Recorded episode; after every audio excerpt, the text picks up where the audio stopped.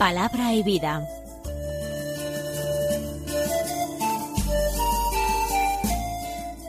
Con el padre Manuel Horta, desde Sevilla.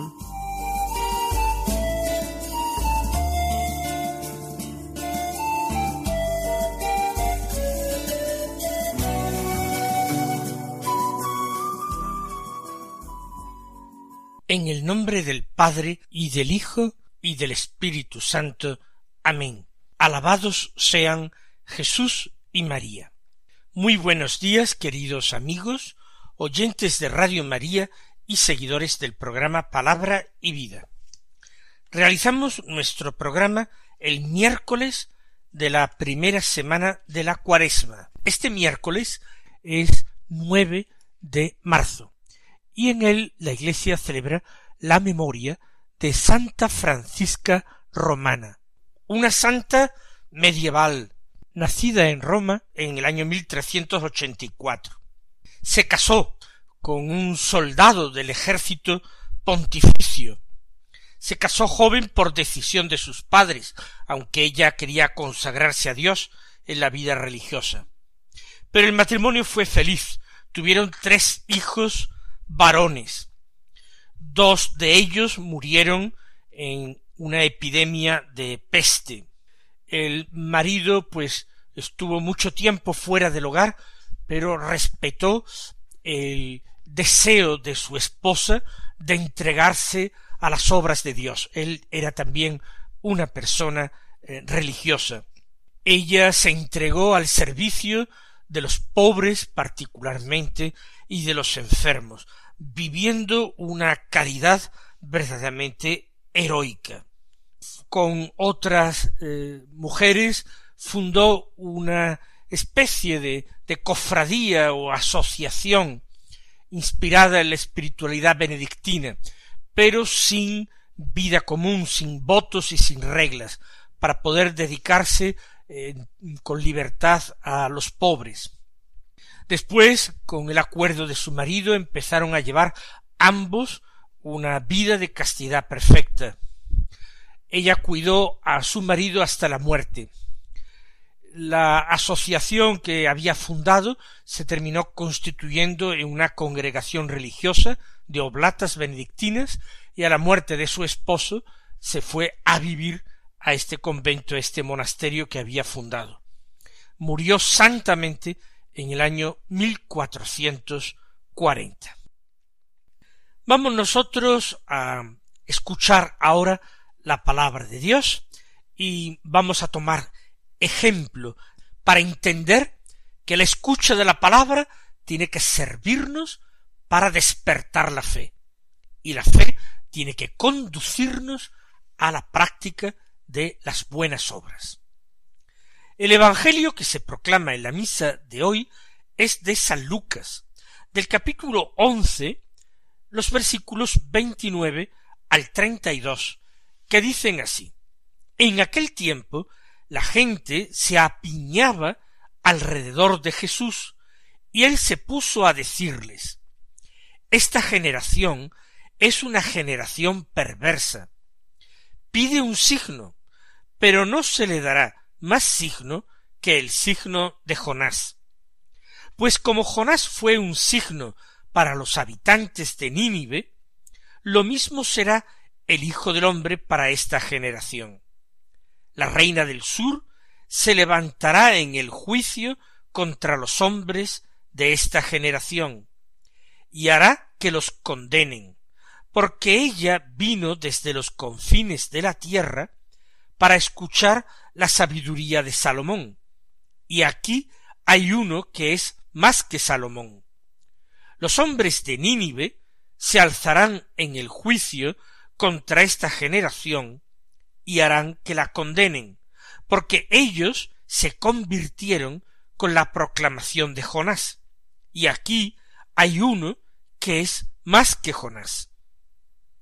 Es un momento de máxima popularidad de Jesús. Un momento en el que todavía las multitudes, que luego le irán abandonando progresivamente, pero todavía le siguen, se apiñan a su alrededor, como dice San Lucas. Y Jesús enseña, y enseña no para halagar los oídos de las gentes, antes al contrario, la enseñanza de Jesús a veces es tremendamente difícil de escuchar, es difícil de entender, es difícil de aceptar. Y si no se la comprende, todavía más difícil reconocer en esta predicación la revelación de Dios. Las gentes que siguen a Jesús por curiosidad o simplemente en busca de beneficios materiales, ya sean curaciones, ya sea eh, comer gratis, como aconteció en alguna ocasión, o solucionar algún otro problema, como aquel que quería que Jesús hiciera de árbitro entre él y su hermano, que tenían el pleito de repartir la herencia de su padre, las gentes que buscaban algo distinto de Dios en Jesús, terminaban yéndose las primeras ante esta predicación. Fíjense cómo comienza la enseñanza de Jesús hoy. Esta generación es una generación perversa.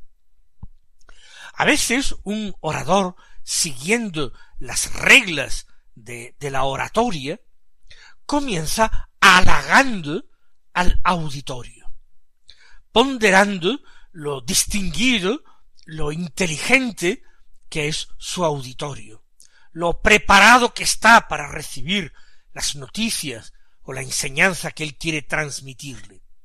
Ese halago del auditorio produce una captación de la benevolencia del auditorio.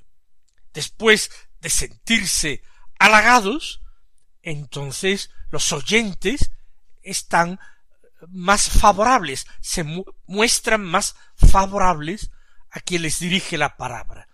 Están más dispuestos a aceptar todo lo que se les diga.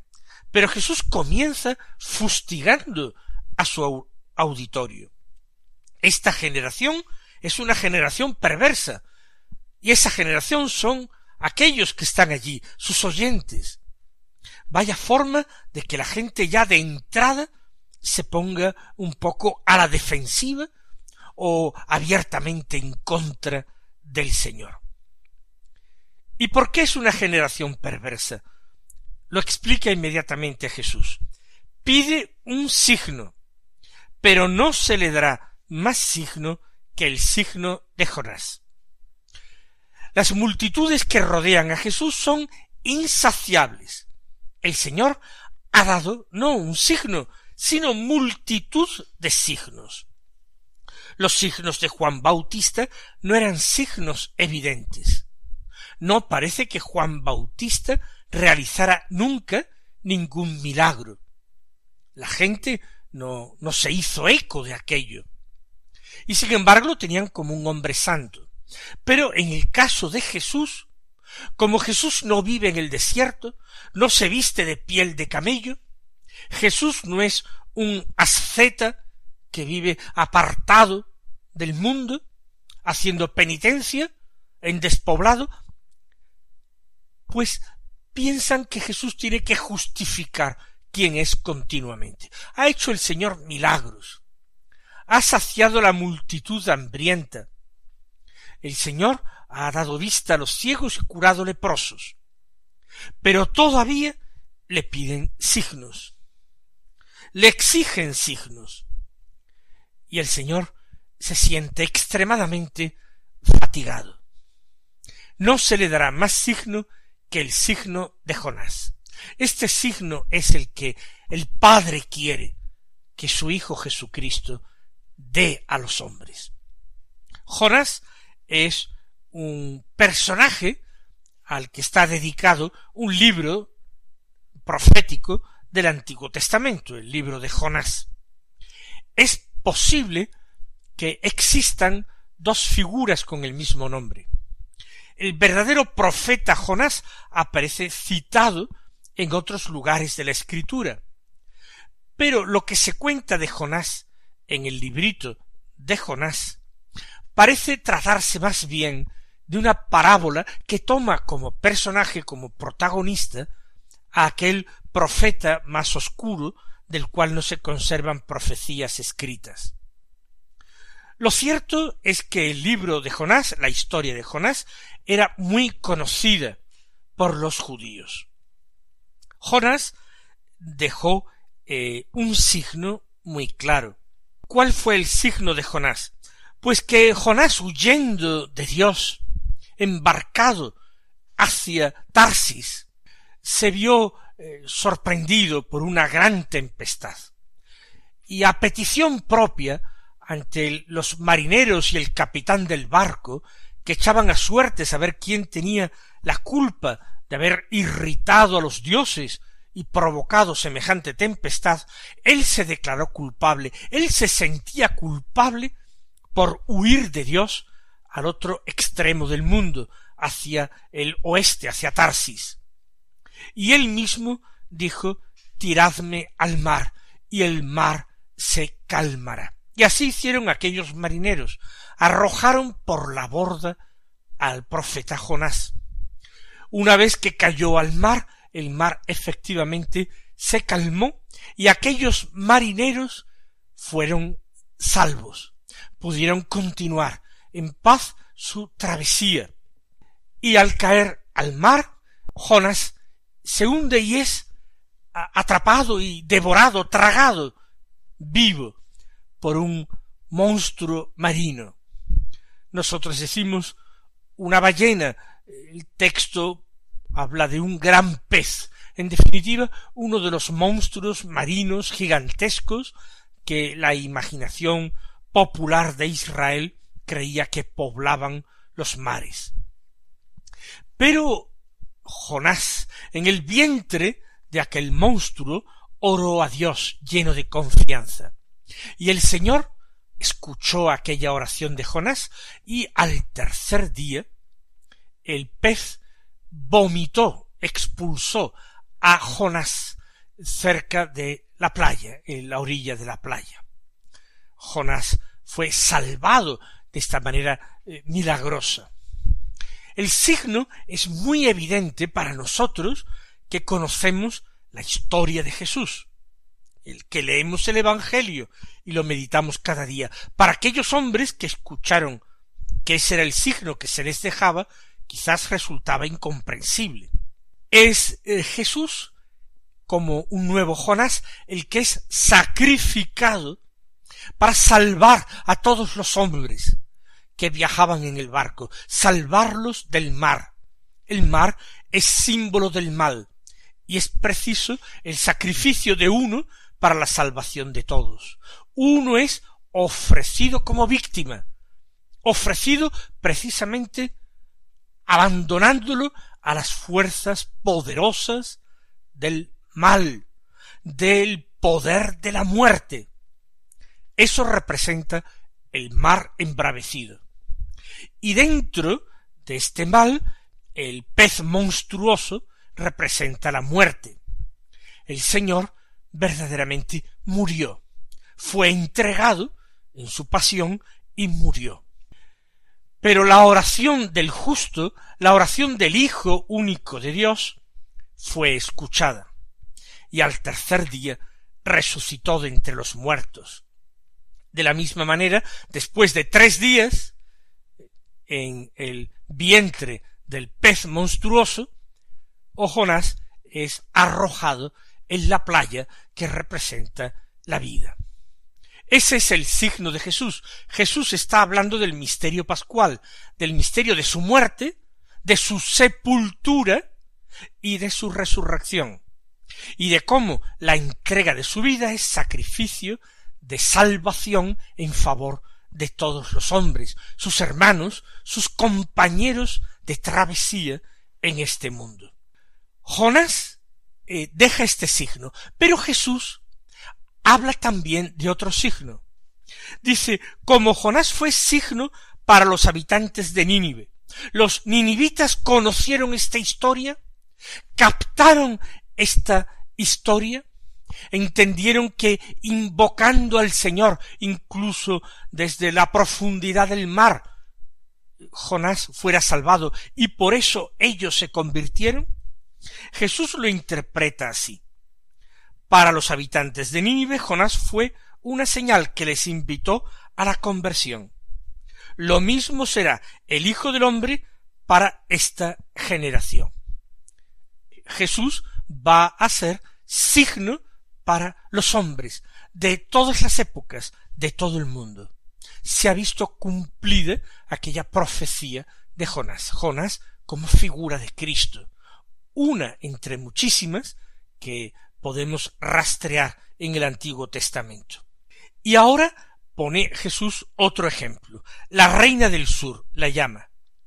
Se levantará en el juicio, se refiere al juicio final, juicio de las naciones, contra los hombres de esta generación, y hará que los condenen tanto los pecadores habitantes de Nínive como la reina del sur, nosotros hablamos de la reina de Saba, ambos van a ser acusadores de los creyentes en el día del juicio, porque ellos sí que creyeron y no se limitaron a creer con su mente, sino que cambiaron de vida, cambiaron de conducta, se convirtieron. La reina de Saba vino desde los confines de la tierra, desde el África, para escuchar la sabiduría de Salomón. Y aquí hay alguien que es más que Salomón. Salomón es de nuevo figura de Cristo.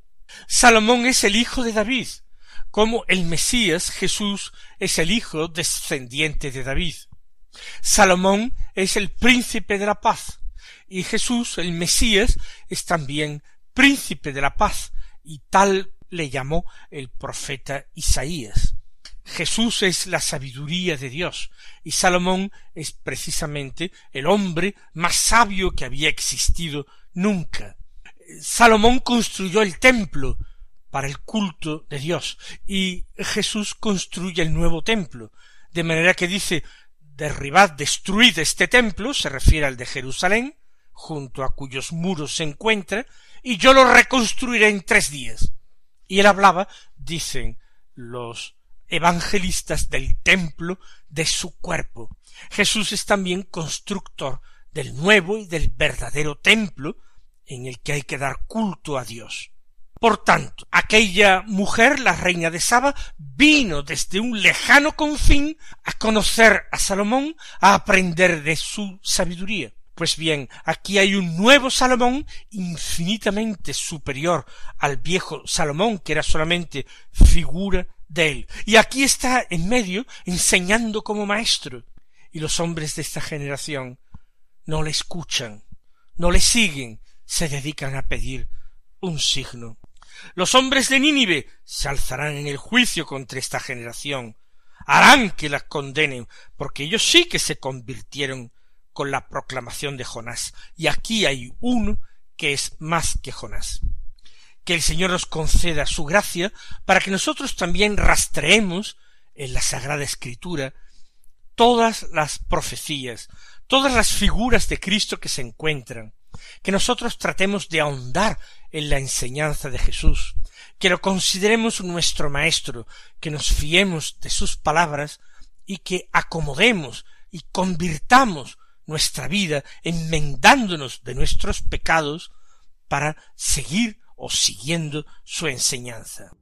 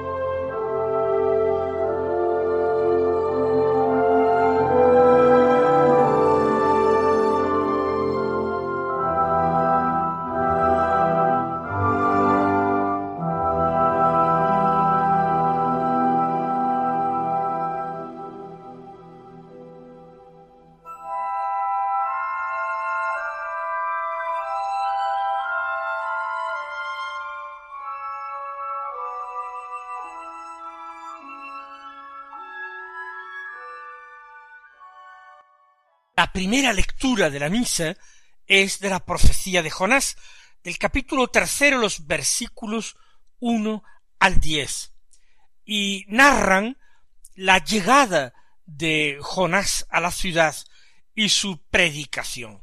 No leemos el texto completo porque nos queda poco tiempo, pero nos dice el autor sagrado que Nínive era una ciudad inmensa. Hacían falta tres días para recorrerla. Jonás empezó a recorrer la ciudad el primer día proclamando dentro de cuarenta días Nínive será arrasada. Los ninivitas creyeron en Dios. Entonces proclamaron un ayuno, se vistieron con rudo sayal, desde el más importante al menor. Esto resulta extremadamente interesante lo que hemos escuchado. El anuncio de Jonás en Nínive es una amenaza, una amenaza de un castigo terrible. Nínive, la ciudad grande, será arrasada. Y dice el libro que los ninivitas creyeron en Dios y se pusieron a hacer penitencia. Si hubieran creído a Jonás y su anuncio, hubieran seguramente huido de la ciudad.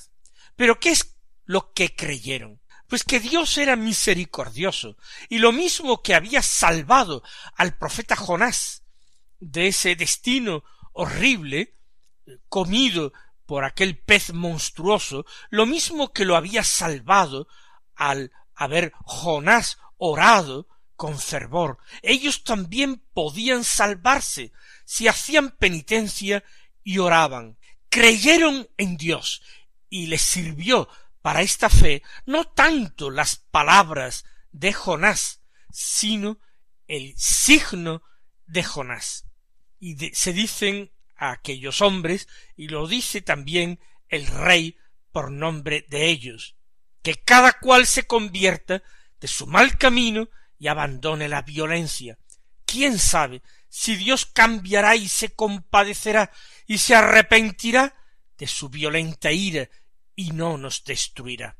Dios no cambia, Él es misericordia. Ojalá, hermanos, cambiemos nosotros. El Señor os bendiga y hasta mañana si Dios quiere.